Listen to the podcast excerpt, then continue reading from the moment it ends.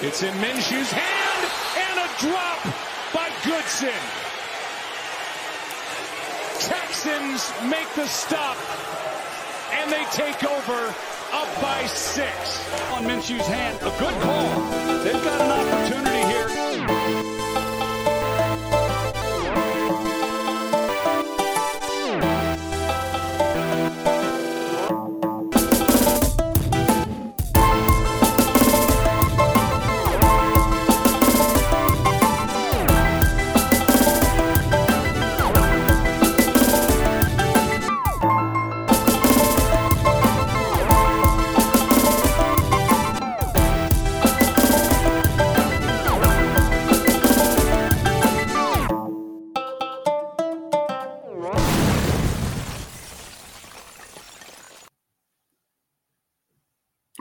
Американский футбол на русском языке. Подкаст «Дыхание игры на вылет». Меня все еще зовут Король Блондинов, и вы все еще поддерживаете меня на платформе Boosty, а также осуществляете финансовую помощь при помощи банковских переводов. И я благодарен вам за это.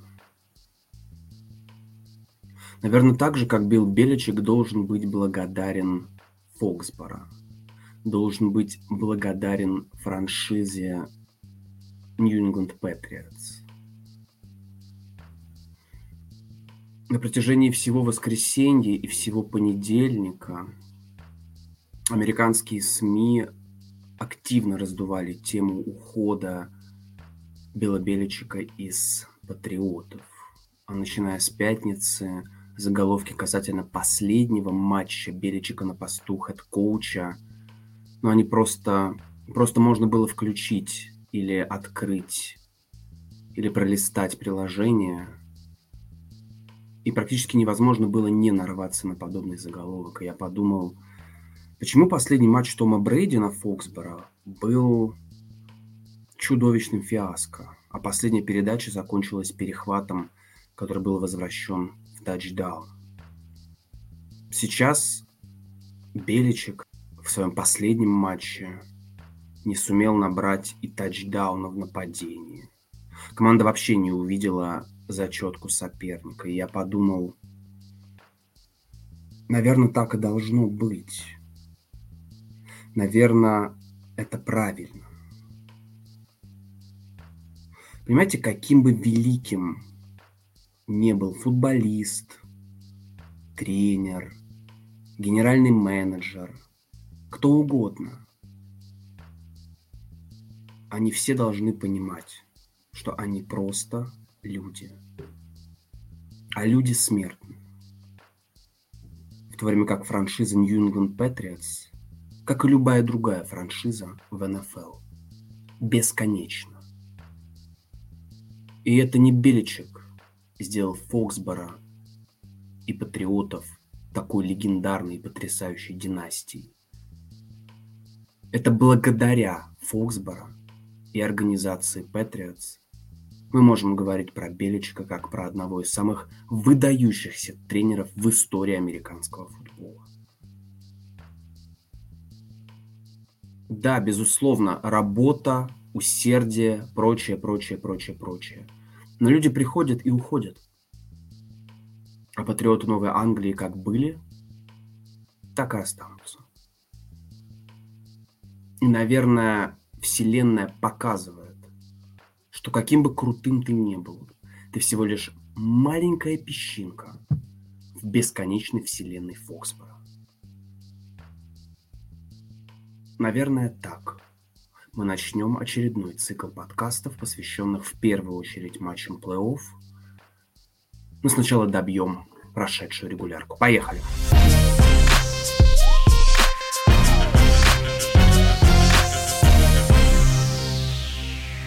Год дракона ворвался, а эпоха подошла к концу. Билл Беличек, Нью-Ингланд Патриотс, спасибо за все, это было круто. Пит Кэрролл, Сиэтл Сихокс, это было фантастически здорово.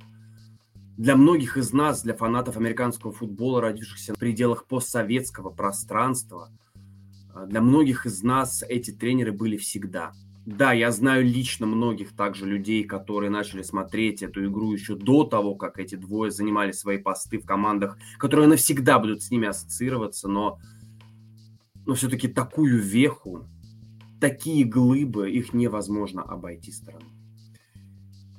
Так же, как невозможно обойти стороной Ника Сейбана, одного из величайших тренеров NCAA, человека, который снова сделал Алабаму легендарной командой, студенческой, потрясающей командой, многократным чемпионом нации. Ник, Нику Сейбану тоже нижайший, нижай, как, не знаю, есть низкий поклон, как, э, как сделать еще более уважительную форму? Нижайший, нищайший, не знаю. В общем, все, все возможно уважение Нику Сейбану также, и мы обязательно в межсезонье затронем эти три персоны, но сегодня, сегодня мы идем дальше. Сегодня мы идем дальше. Мы летим вместе с этим драконом. Черт возьми, а! Друзья мои, вы понимаете, что последний раз, когда был год дракона, майя предрекали конец света. А король Бладина впервые посетил Супербол пати. Я думаю, что этот год дракона будет еще более безумным, и он в наших, черт возьми, руках. А давайте отменим 18-ю неделю.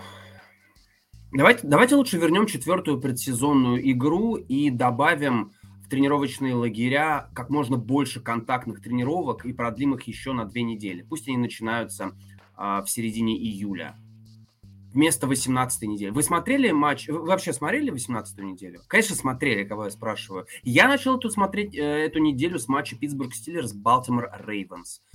Мне было больно. Мне было больно. Я смотрел в одиночестве, со мной рядом не было женщины, со мной рядом не было алкогольных напитков. Мне было очень тяжело. Я прям смотрел и понимал, зачем я... Я, я не понимал, зачем я это смотрел. Это, это было больно. Это, это та самая игра, когда одни не могут, вторые тоже не могут, но одним надо. Хотя, с другой стороны, что нам надо? Вторые, ну, нам уже не надо, но мы все-таки дома, здесь болельщики. В общем, это была вот такая вот игра. Вот такая вот непонятная игра. Мне не хочется подробно обсуждать эти матчи прошедшей недели, какие-то вещи, какие-то э, делать какую-то статистику и прочее, прочее. Нет, хочется просто пройтись по каким-то основным тейкам. И вот один из первых тейков, который мне хочется отметить, это нам не нужна 18-я неделя. Ну, не нужна она. Ну, у нас из 16 игр действительно важные, ну, 4, ну, 5. 4-5. Мы переживем без лишних 4-5 игр? Я думаю, да. С другой стороны, а, мне могут сразу оппонировать люди и говорить, что тогда давайте и 17 отменим. На 17 тоже многие команды уже потеряют шансы. В общем, это такой дискуссионный вопрос, но я все-таки сторонник того, чтобы, чтобы все-таки, все-таки, может быть, без 18 ребят, может быть, без 18 недели. Тем не менее, в эту же субботу, уже спустя несколько часов, под самое-самое утро московского региона, Хьюстон Тексанс встречался с Индианаполис Колдс. И я хочу сделать вам максимально простой вердикт. Почему Хьюстон Тексанс выиграли? Потому что у них есть квотербек. Единственная причина, по которой Хьюстон Тексанс выиграли в этом матче, это просто потому, что у них есть квотербек. И этот квотербек сейчас входит в десятку лучших квотербеков НФЛ.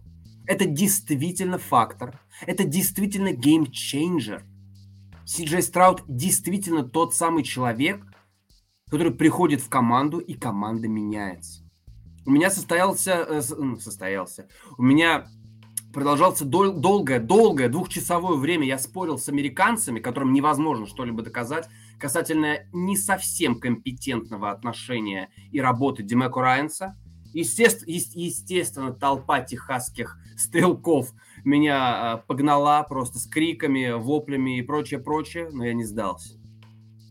Я не сдался. Я не сдался. Вот большой друг нашего подкаста Антонио а, на мой гневный пост в телеграм-канале «Дыхание игры». Кстати, вступайте, кстати, комментируйте, кстати, спорьте, кстати, оставляйте свои хот-тейки. Написал очень интересный комментарий. Он написал, вот все хорошо в Хьюстоне, только с тренером не повезло. Могли бы взять классного, не ошибающегося коуча, взяли бы с ним 5-6 побед, сейчас бы радовались, что идет поступательное движение вверх. То есть, видите, он, он еще меня так затроллил эффект. Антонио, это эффект, это было эффектно. Это эффектно. А тут пришел Лошара какой-то, собрал из говна и палок конкурентоспособную команду, и она вышла в плей-офф. В общем, не повезло. Дайте Хьюстону сильного тренера, верните их на дно, а то наверху их болельщики теряют связь с реальностью. Ну, во-первых, Антонио был великолепен. Здесь я даже, здесь я даже практически снимаю шлем. Но, но Демеку не построил эту команду.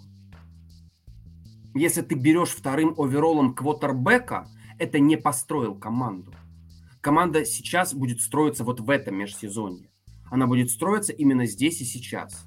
И задача главного тренера и генерального менеджера была донести до игроков, что, ребята, в прекрасное будущее мы возьмем не всех. Мы возьмем только тех, кто будет пахать на протяжении всего этого сезона, каким бы перспективным или бесперспективным он бы не был. И мы увидели, судя по игре Квотербека, судя по игре Уилла Эндерсона, что это перспективный сезон. И сейчас, когда будет огромное количество свобод, ну не огромное, там в районе, по-моему, 60 миллионов свободных денег у Хьюстона, будут покупки, опять же будет драфт. Безусловно, на, на этом драфте э, выбор, э, выбор топ-10, выбор топ-5 им не светит. Но опять же будет драфт, будут покупки, мы посмотрим, как сейчас будет строиться команда. И я-то как раз считаю, что для Демеко Райанса станет испытанием следующий сезон. Потому что в этом году, да, Хьюстон не давило ничего. Ничего. И уж если мы говорим о крутости Демеко Райанса, то мне всегда казалось, э, что выносную игру стопать гораздо проще, чем пасовую. Но, тем не менее, Джонатан Тейлор в матче против Тексанс набрал 188 ярдов при одном тачдауне. И каждый раз, когда оборона Тексанс должна была сделать что-то важное, как-то остановить игру, что она делала? Правильно, она зарабатывала нарушение правил. Она их нарушала в самые ответственные моменты. Третье короткое поле, четвертое короткое поле. Уж, слушайте, 13 игроков на поле, вы серьезно? Вы серьезно? Да, безусловно, э, Демеко настроил раздевалку. Демеко взял правильных людей, чтобы они ему помогали и координировали его.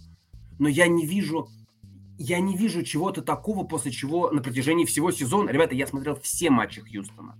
Я не могу сказать, что Демеко Райанс переигрывает своих оппонентов прямых на тренерских мостиках. Я этого не вижу. Да, иногда это и не нужно, когда ты прорисовал игрокам все необходимое, и они по твоим схемам фигачат так, что 12-13 побед. Но здесь это индивидуальное мастерство и хороший настрой команды. Это классная атмосфера в раздевалке. Это хороший настрой. Это действительно талантливые футболисты. У Хьюстона много талантливых футболистов, ребята. Они выбирали очень много людей высоко на драфте. Но у них есть квотербек. У Индианаполиса нет квотербека.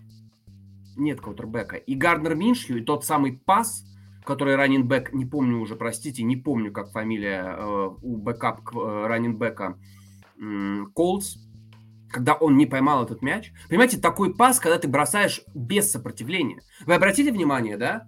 Если бы он поймал этот мяч, это был бы первый даун. И это, скорее всего, был бы тачдаун. Там действительно короткое, очень короткое поле оставалось. Но, тем не менее, Гарднер Миншью бросает мяч, на 3 ярда бросает за спину. Я понимаю, да, э, там, по-моему, черканул, черканул э, пальчики принимающего этот мяч. И, наверное, если мяч ну, касается как-то твоих пальцев, ты должен делать этот кэч, стараться, по крайней мере. Но такие передачи, такие легкие передачи должен исполнять любой квотербек НФЛ второй он или третий. Это передача уровня школы, уровня high school.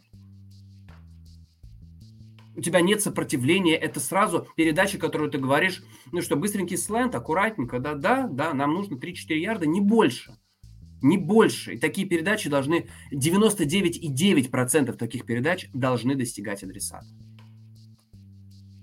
Этого не случилось. Этого не случилось, и Индианаполис Колс, я думаю, может занести себе большой-большой актив прошедший сезон. Все пошло не по плану, но в итоге даже немножечко они сумели превзойти ожидания. Это круто.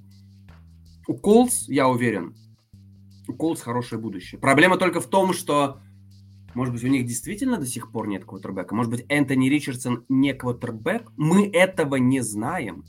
Мы не видели Энтони Ричардсона в деле, по большому счету.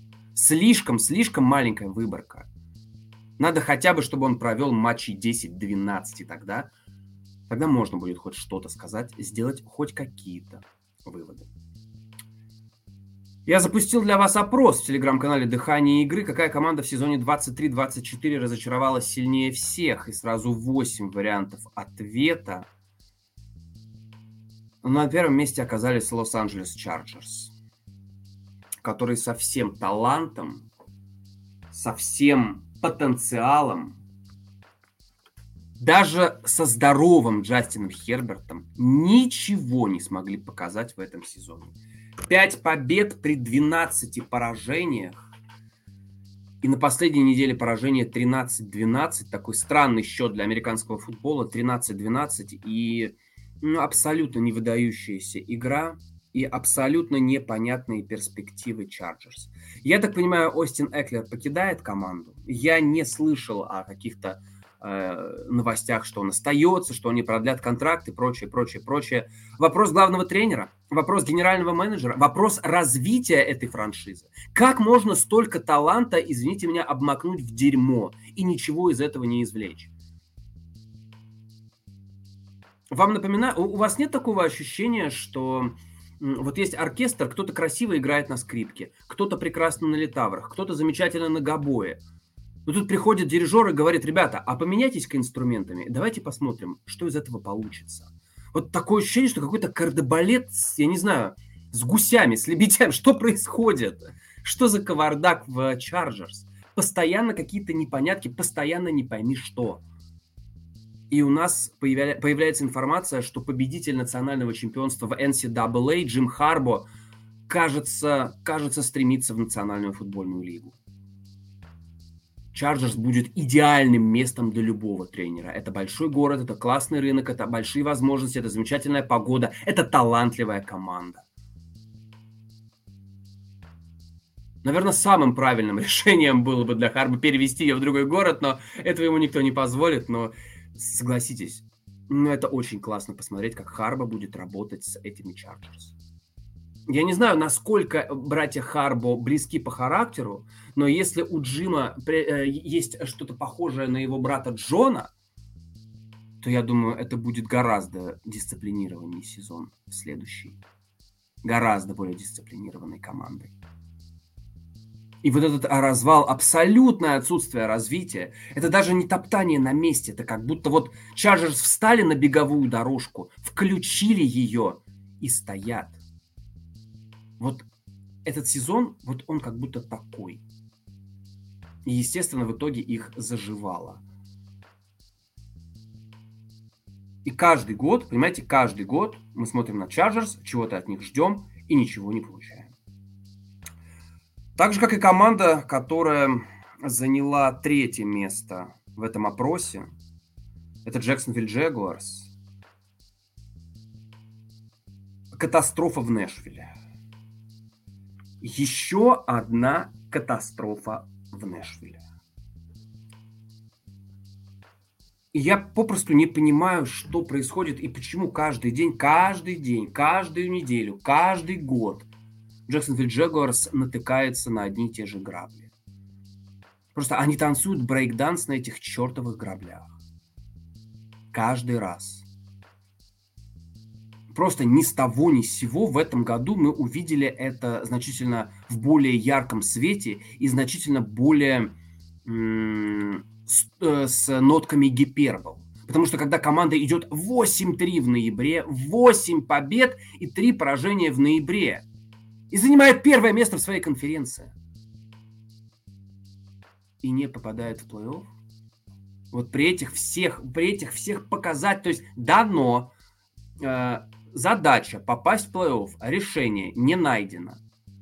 Ну, это же просто какая-то фантастика. Это какой-то просто кровавый пир на клыках дикой кошки.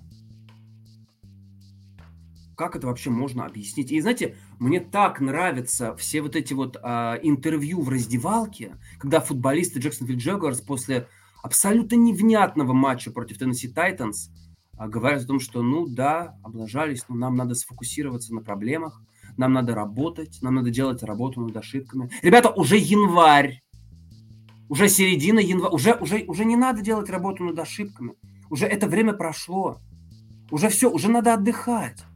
Уже надо отдыхать. Уже надо как-то думать о будущем. Уже работу над ошибками надо было делать. Когда после 8.3 вы начали идти 8.6.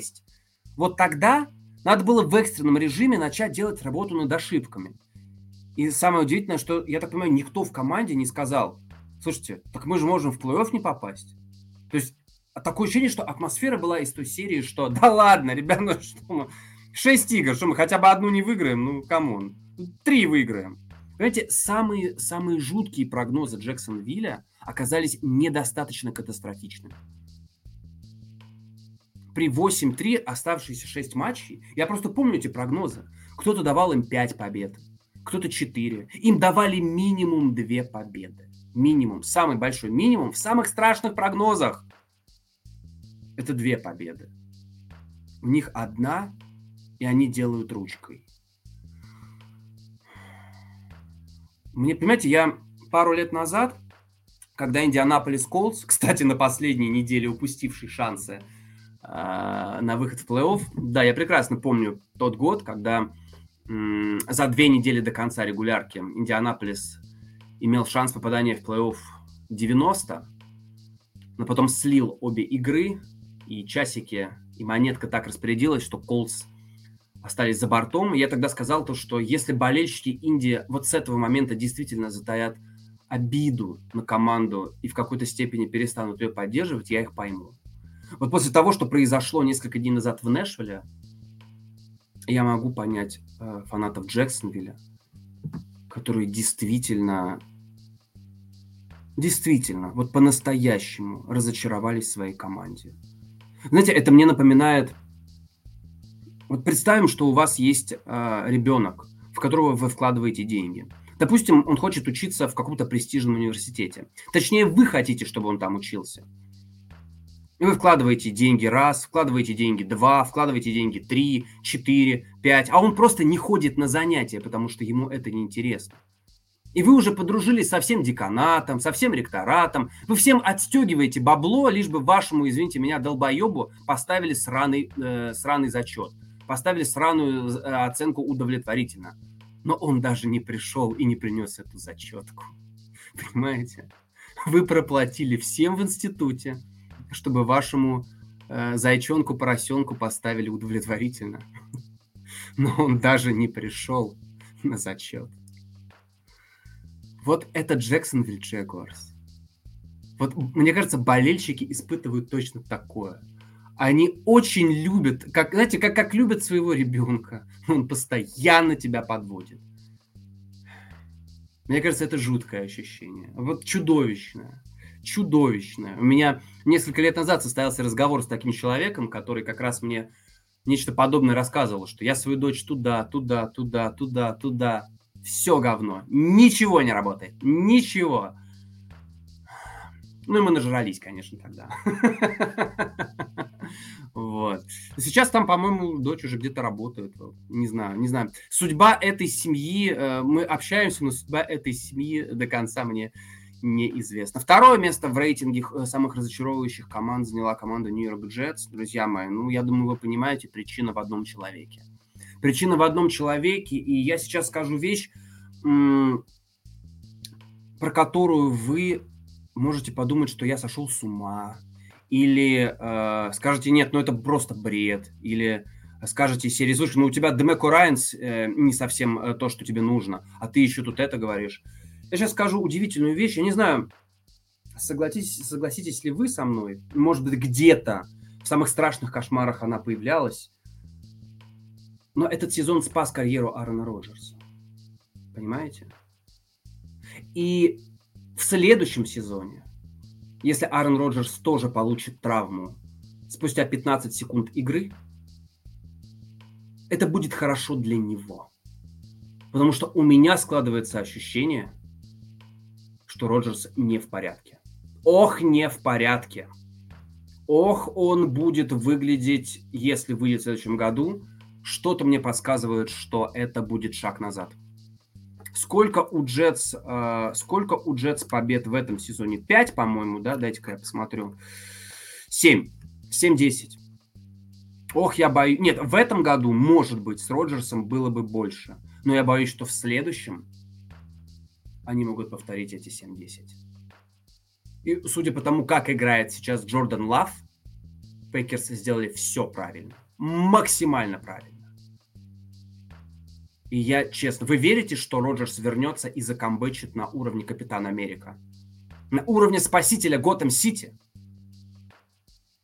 Что-то я как-то не верю.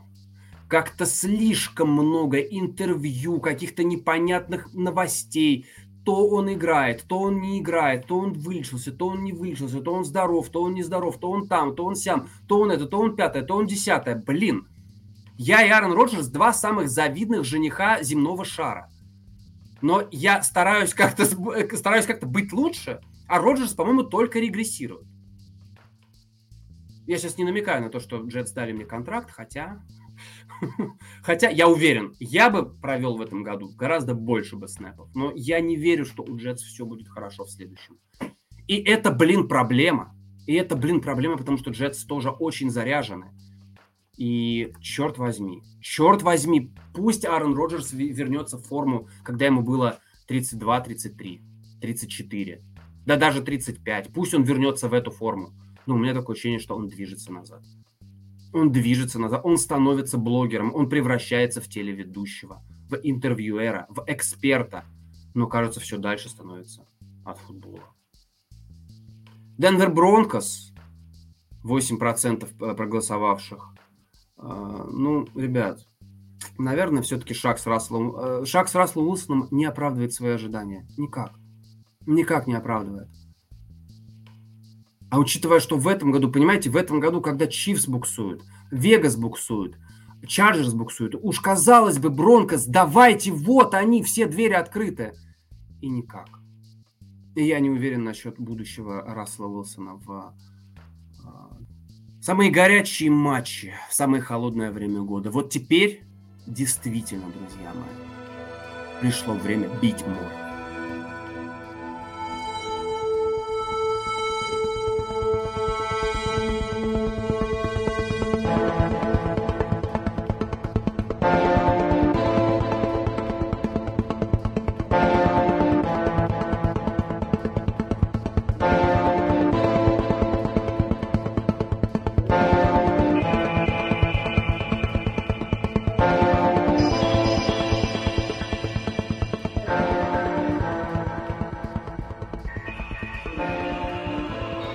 Сейчас речь не про твою скорость, не про твою силу, не про твою выносливость, не про твой скилл, не про то, как ты классно сыгрался с партнерами. Все это должно было проявиться в последние 17 недель 2023 года и в первую неделю 2024. Но сейчас контактный вид спорта подошел к концу. И у нас начинается ментальный, ментальный футбол, потому что плей-офф – это психология, потому что плей-офф – это то, чем ты готов пожертвовать ради того, чтобы хотя бы краешком глаза взглянуть на величайший спортивный трофей.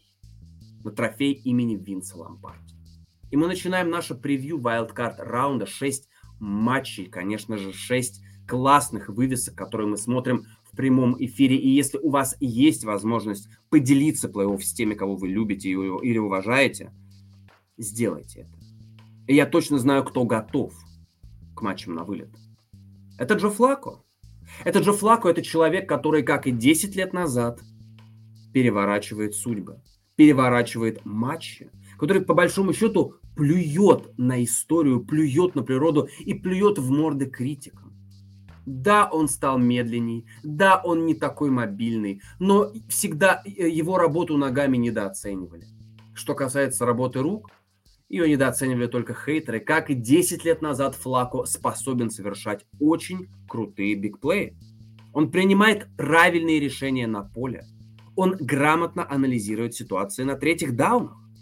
Он изначально смотрит на матчапы корнербека с ресивером и принимает решение касательно того, кто из его принимающих может набрать побольше ярдов после кэтча. Именно такие бигплеи уничтожили Хьюстон месяц назад. 36-22, и поверьте мне, счет должен был быть 46-14. У Браунс потрясающая оборона. И что-то подсказывает мне, что Джо Флако сейчас лучший квотербек в их ростере. При наличии Дэшона Уотсона Флако лучший квотербек в их ростере. Но есть одна большая разница между тем, что было месяц назад, между тем, что будет через пару дней. Это Колоридж, Бернард, Страут. Это действительно difference maker. Этот квотербек новичок действительно показывает, что он одним своим появлением на поле, одним своим движением надевания шлема на голову делает команду лучше. Это правда так. Это правда так. Это, знаете, это как купить карточку в Мэддоне или в Фифе в Ultimate Team, которая дает плюс 3 к бусту всей команды. Это Си Джей Страут. Посмотрите на его статистику дома. Хьюстон 6-3 в домашних матчах по ходу этого сезона. Две с половиной тысячи ярдов для квотербека при 17 тачдаунах с четырьмя перехватами. 108,3 пасовый рейтинг. Это очень круто. Это очень круто, и это первая игра раунда Wild Card, которая состоится в Хьюстоне. И это большой плюс для Texans. Действительно большой плюс. И самое главное, это даже не остановить бигплей Джо Флако. Что-то подсказывает мне, что он все равно найдет Купера 3-4 раза на действительно больших дистанциях. На бросках, ну даже не на бросках, а на суммарных комбинациях 30+. плюс. Я думаю, я, я уверен, что это будет. Этого никак не избежать, поскольку молодая оборона с молодым тренером, она все-таки будет давать сбой. Но, но необходимо понимать, что э, линия обороны а также пара лайнбекеров, им необходимо делать все для того, чтобы создавать давление на Джо Флако. Им необходимо делать все, чтобы создавать мисс-матчи в линии нападения Кливленд Браунс. Им необходимо, помимо того, что они должны держать в тисках Амари Купера, они должны постоянно давить на Флако. Очень мало давлений на Джо было в первом матче. И ноль секов. Для опытнейшего квотербека это просто как орешки щелкать. Хьюстон должен что-то сделать с этим давлением. Ну и, конечно же, а, раз в раз против Амари Купера. Вы верите, что Дерек Стингли, молодой Дерек Стингли, который проводит второй сезон а, в карьере, э, сможет с ним справиться? Я не могу сказать, что я верю. Но сейчас Дерек Стингли превратился в топ-5 корнербека НФЛ. Вы сейчас, наверное, я понимаю, вы сейчас, наверное, сойдете с ума, но это топ-5 корнербэк НФЛ Дерек Стинли. Я смотрю все матчи Хьюстона. Он играет очень здорово. Он играет очень здорово. И уверен, не стоит думать, что новая игра между Браунс и Тексанс – это продолжение старой. Нет. Но, наверное, стоит сделать свой прогноз и... И Демеко Райанс вместе с Сиджей Страудом, наверное, сделали уже невозможное – они выиграли дивизион, будучи новичками на своих должностях. Почему бы не сделать невозможное второй раз? Но я боюсь, этого не случится. Я все-таки отдам победу Браунс в этом противостоянии. Но это будет очень тяжелая победа, заработанная не скиллом. Хотя мы сами понимаем, какая талантливая команда у Кливленда, особенно в обороне. Это будет победа, заработанная опытом и большей толщиной брони.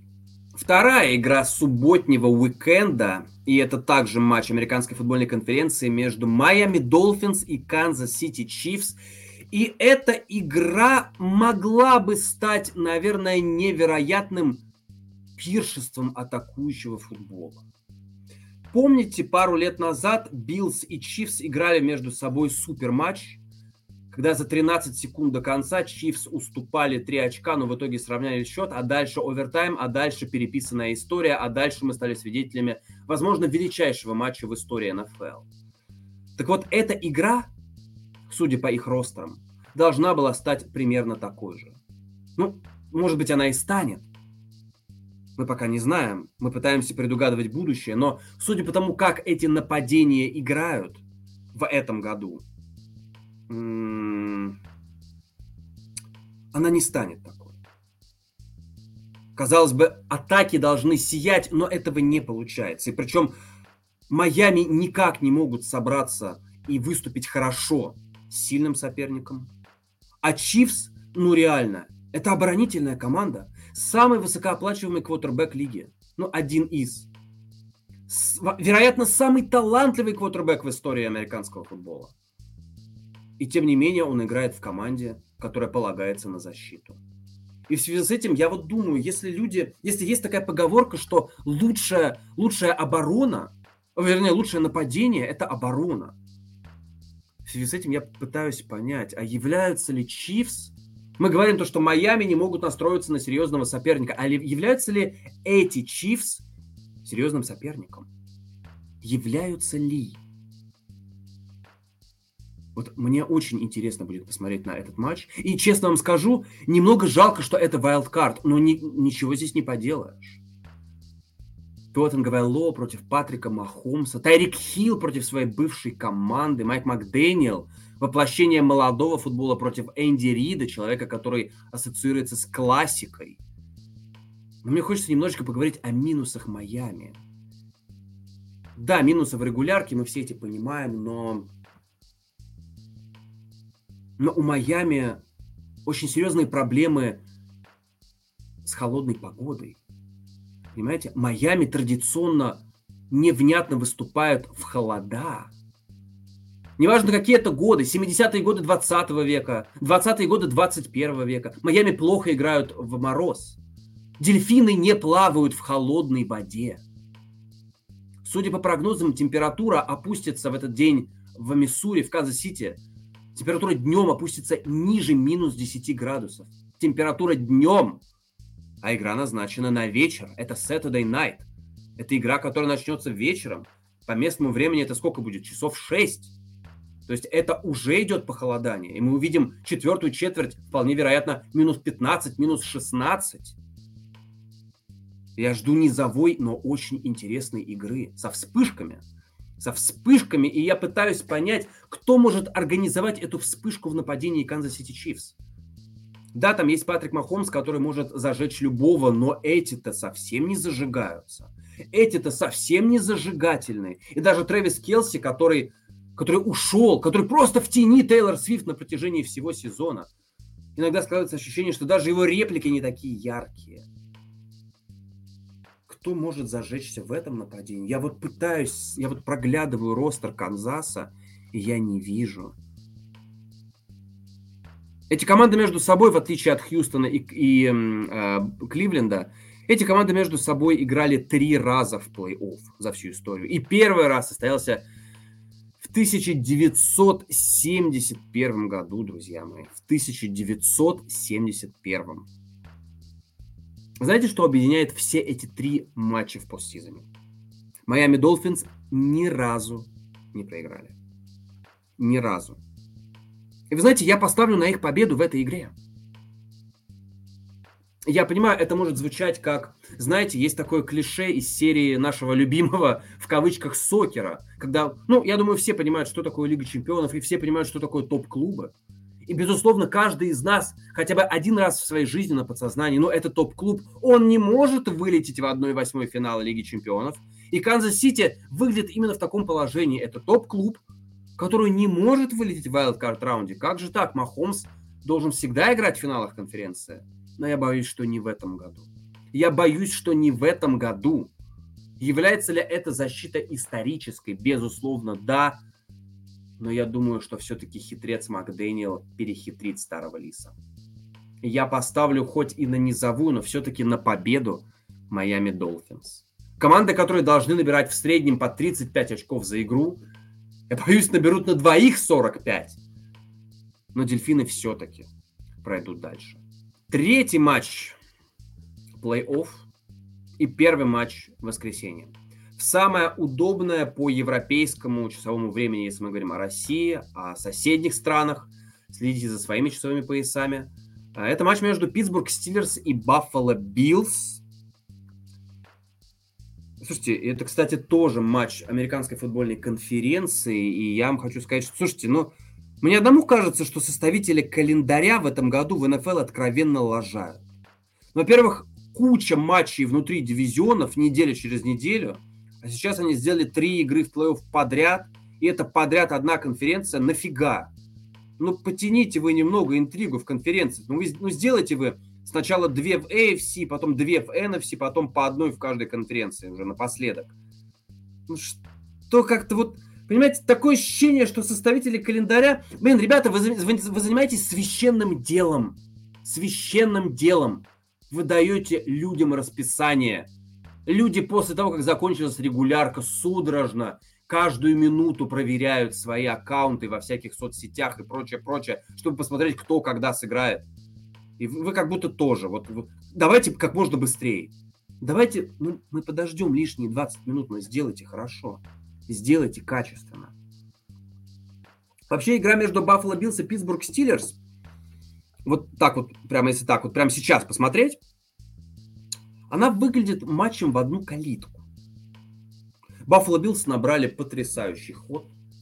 Несмотря на все повреждения в обороне, и лайнбекеры, и сейфти, в нападении, это ресивер Гэбриэл Дэвис, я так понимаю, он не примет участие в этой игре. Несмотря на все эти повреждения, Биллс как-то сумели воспрять. И я вам говорил полтора месяца назад, что весь этот скандал с Макдермотом, он сплотит команду.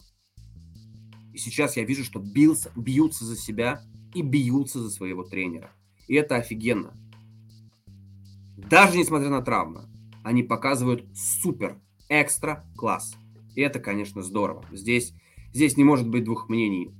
Но, но, в одну калитку, говорите, да? Я думаю, это применимо к любому тренеру, кроме Майка Томлина.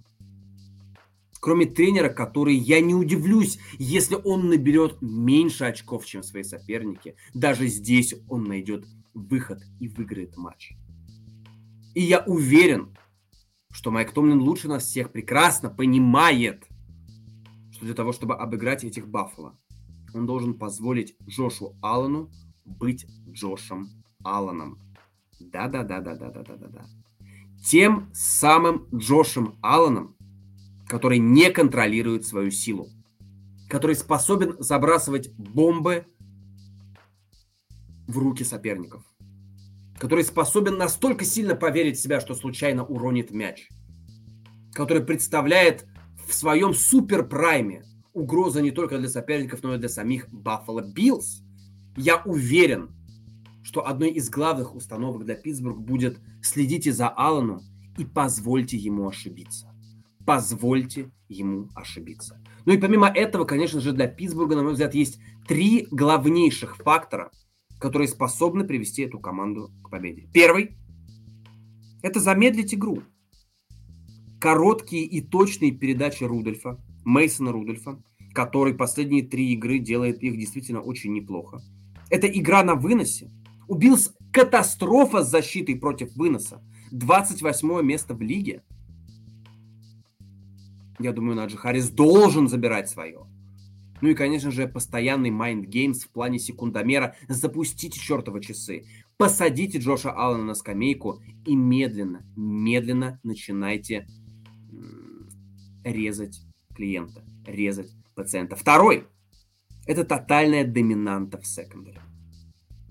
Да, Тиджея Уота не будет в строю. И это огромная, колоссальная потеря для Питтсбурга. Потому что с Тиджеем Уотом и без Тиджея Уота это две совершенно разные команды.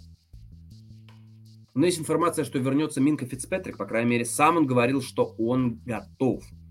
И это очень серьезное усиление действительно к средней линии секондари Питтсбурга. Я надеюсь, что Патрик Питерсон уйдет с позиции сейфти, будет больше играть что-то напоминающее слот. И мне кажется, здесь Питтсбург должен создавать численный перевес. Ну и третье. Конечно же, третье – это, это быть раздражителями. Питтсбург должен быть раздражителем в этой игре.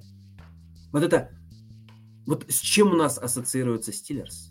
Это менталитет победителя. Менталитет команды, которая побеждает. Шесть трофеев, твою мать. Ребята, шесть трофеев. Это вам не прийти на стадион, сыграть пару матчей и сказать, что я чемпион. Это менталитет победителя. Чего мы точно не можем сказать про Баффало Биллс.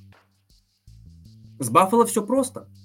Им надо играть в свою игру для того, чтобы обыграть соперников. Ну, бесполезно, я думаю, преду, предугадывать погоду в Баффало. Там она может поменяться 4 раза, на, 4 э, раза в день, но точно не будет плюс 15. Я думаю, точно будет легкий минус. Но этим ведь не, пугать, не напугать ни одних, ни других. Я все-таки поставлю на Баффало Биллс в этом матче. И, наверное, с разницей в очков так 10. Если бы Ти Джей Уотт играл, я бы сказал, это филдгол. Наверное, все-таки 10 очков. Питтсбургу нельзя упускать далеко Биллс. Надо всегда держаться где-то рядом. Тогда шансы будут. И будут действительно неплохие шансы. В плей-офф эти команды между собой встречались трижды. И пока что счет 2-1 в пользу Питтсбурга. Посмотрим, сравняет ли Баффало Биллс счет в очных встречах в плей-офф в рамках первой воскресной игры.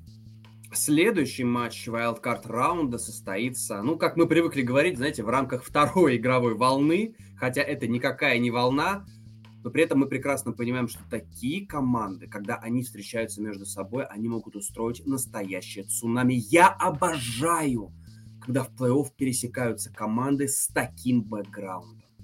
Это настоящая история. Это великие команды, которые 8 раз между собой играли в плей-офф. Green Bay Packers, Dallas Cowboys. Понимаете, вот это настолько легендарно и эпично. Вы, вы, вы только вдумайтесь. Вы только вдумайтесь, возможно ли еще где-то такое. Эти команды играли между собой в первый день 1967 года, 1 января, в финале конференции. Тогда победили Пейкерс. И эти же команды играли между собой в последний день этого же года, 31 декабря 67 Это был знаменитый продрогший айсбол на Лэмбо, и тогда тоже Green Bay Packers победили. То есть эти команды, по сути, венчали появление трофея имени Винса Ломбарди. И читая прессу тех времен, я наткнулся на такое интересное замечание, что если бы Даллас выиграли эти матчи, то победитель Супербола получал бы трофей имени Тома Лэндри. Но сослагательное наклонение это, конечно же, здорово, но впереди у нас впереди у нас действительно встреча, которая может, может обернуться разгромом, а может обернуться зарождением еще одной невероятной легенды. Во-первых, во-первых, это читерство. Green Bay Packers снова, судя по всему, нашли своего франчайз-квотербека.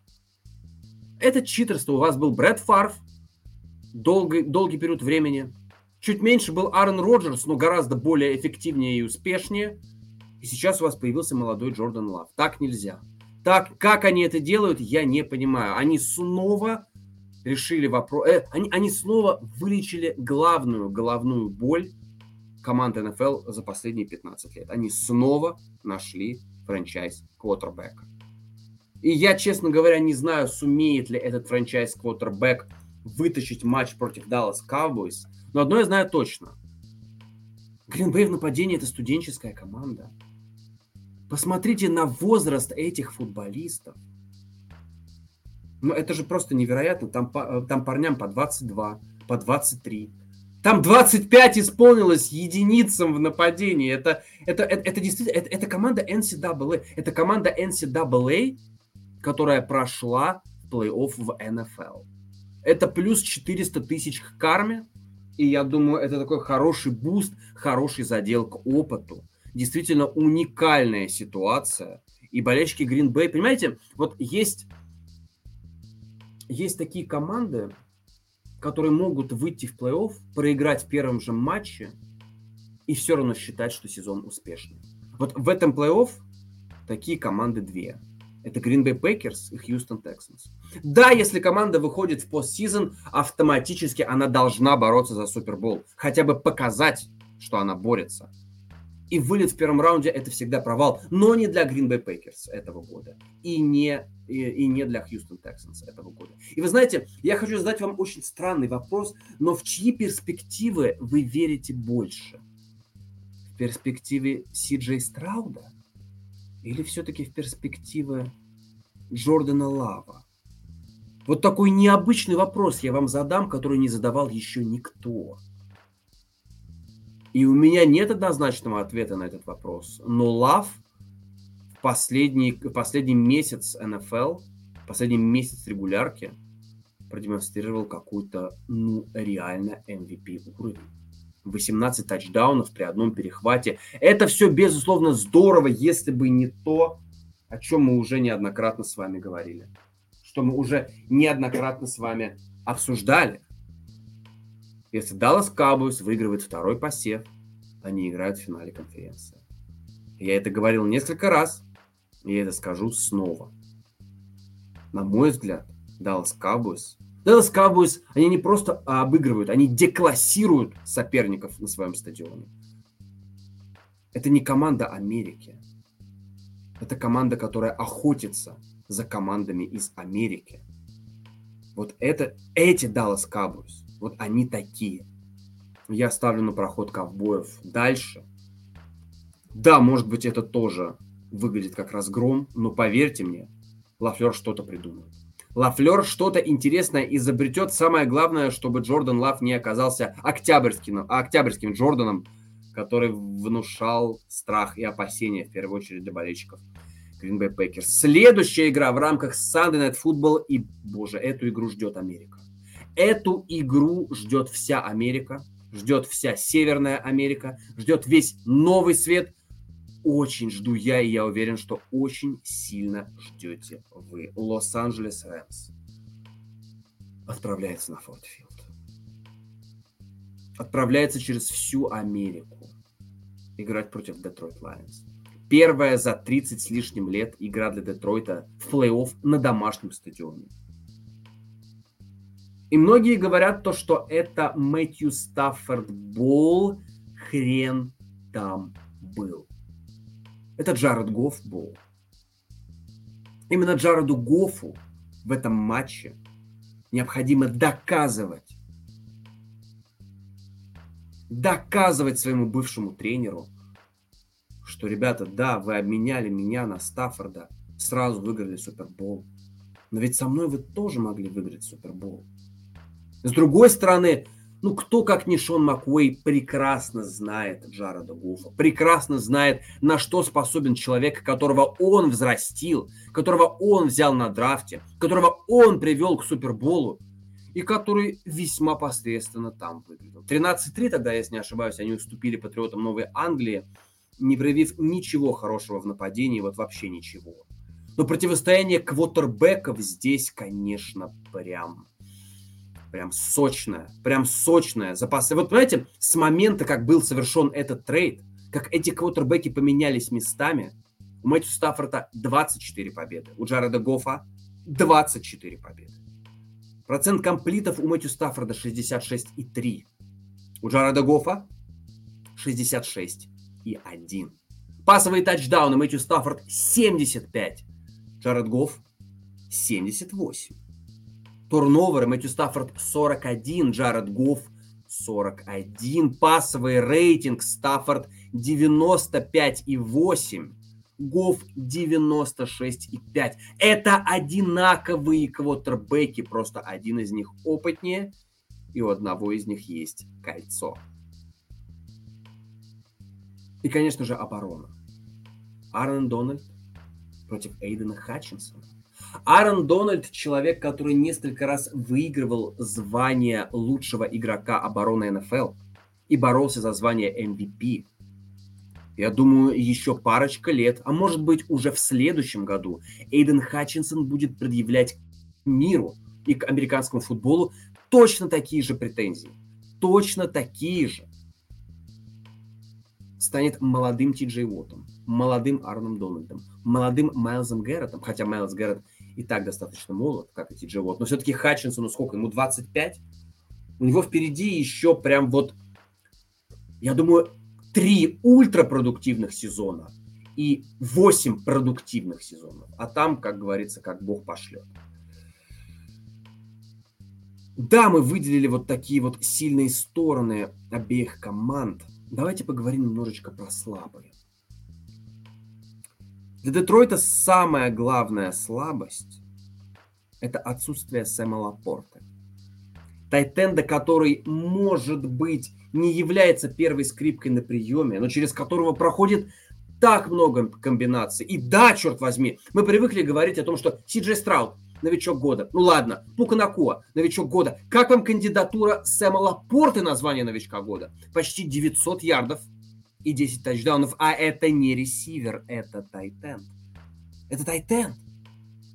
И вот это самая большая, самая такая хилесовая пята у этих львов. Что касается, эм, что касается Рэмс, блин, ребят, я боюсь, что их секондари и вот эта манера игры в одного лайнбекера, да, хорошего лайнбекера, Эрнест Джонс проводит замечательный сезон, но их секондари и отсутствие второго нормального ЛБ, оно может сыграть очень-очень злую шутку. Потому что корнеры этой команды, что Дюрант, что Уизерспун, ну, ребята совсем не на элитном уровне. Вот совсем.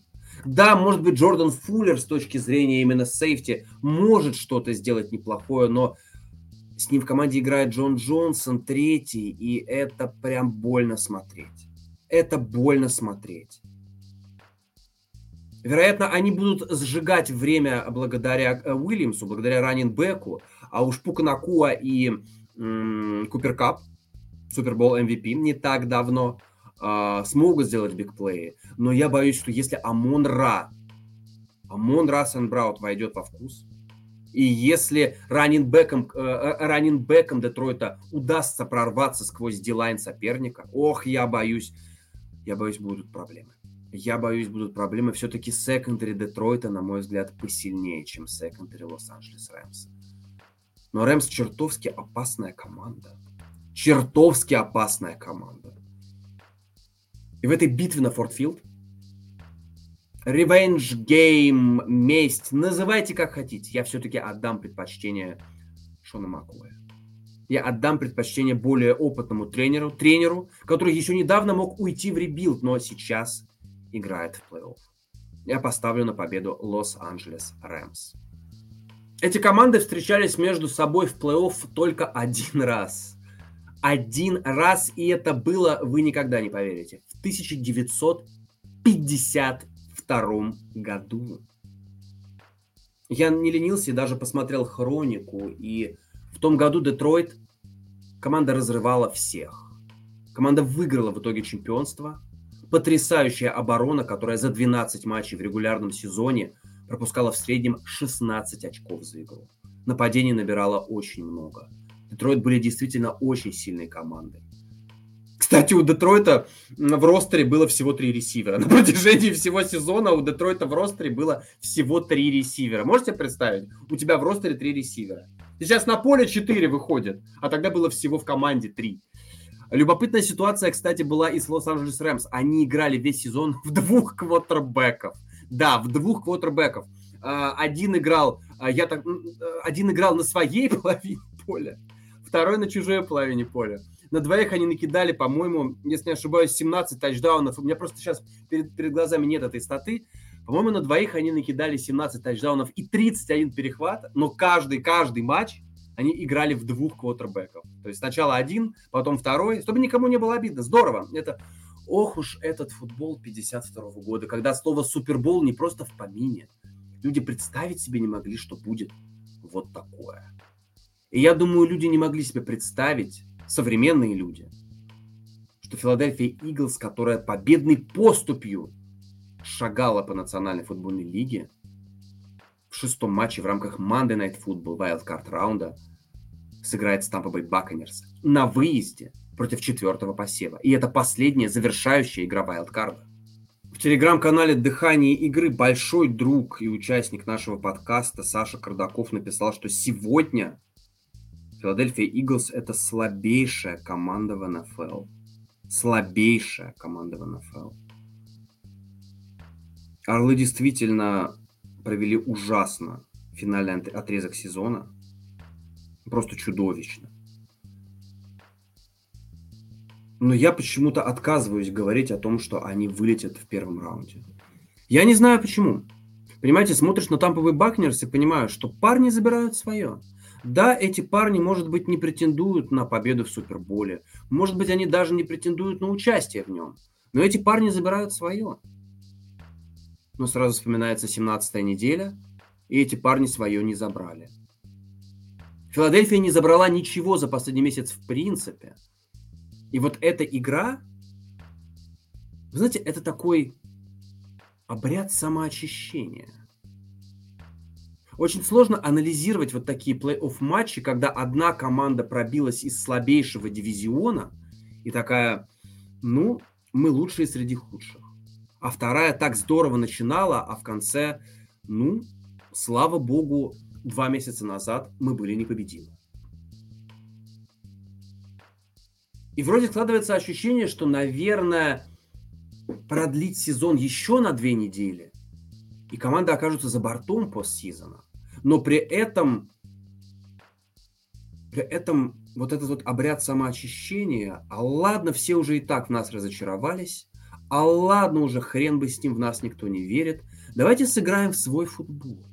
Вот так называемый свой футбол – у Филадельфии-то он покруче будет, на мой взгляд. Да, остались классные плеймейкеры с обеих сторон мяча у Тампа. Мы говорили об этом на протяжении всего сезона. Но Филадельфия это просто дышит талантом. Конечно, есть и повреждения. Конечно, есть потери в обороне. Но почему бы не дать этим командам шанс? Я все-таки поставлю на победу Иглс. Я хочу дать этим командам шанс. Мне кажется, это будет ультра нервная и невероятно интересная заруба. Ни одна из команд не покажет, конечно же, чемпионскую игру. Но в плей ведь побеждает не тот, кто показывает чемпионские игры, а тот, кто больше хочет. Или нет? Я думаю, рецепт побед в плей-офф неизвестен. И вот эти шесть абсолютно разных вывесок, я думаю, они приведут нас к шести абсолютно разным итогам. В этом матче я ставлю на победу Филы, хотя я помню, как еще пару лет назад они проиграли Тампе, но Тампа тогда была с Томом Брейди, а Джалан Хёртс был новичком. 2-3. Иглс проигрывают Тампе в очных плей-офф встречах на протяжении всей истории. Две победы за Филой, три за Баконьерами. Я думаю, счет сравняется счет сравняется. Давайте на секунду представим, что будет вот, окей, Филадельфия Иглс вылетает. Что делать этой команде в межсезонье? Искать координаторов? Искать настрой в раздевалке? Просто увольнять Сириане? Я думаю, это не вариант. Я думаю, Сириане нужно дать хорошую, нужную команду. Он не был плейколером никогда, и сейчас он им стал и сейчас что-то идет не так, и кажется, мы даже знаем, что. Все! И, конечно же, пытаться сформировать что-то интересное в секондаре. Если Тампа проигрывает, я думаю, Тампа определится с тем, что Бейкер – это их квотербек.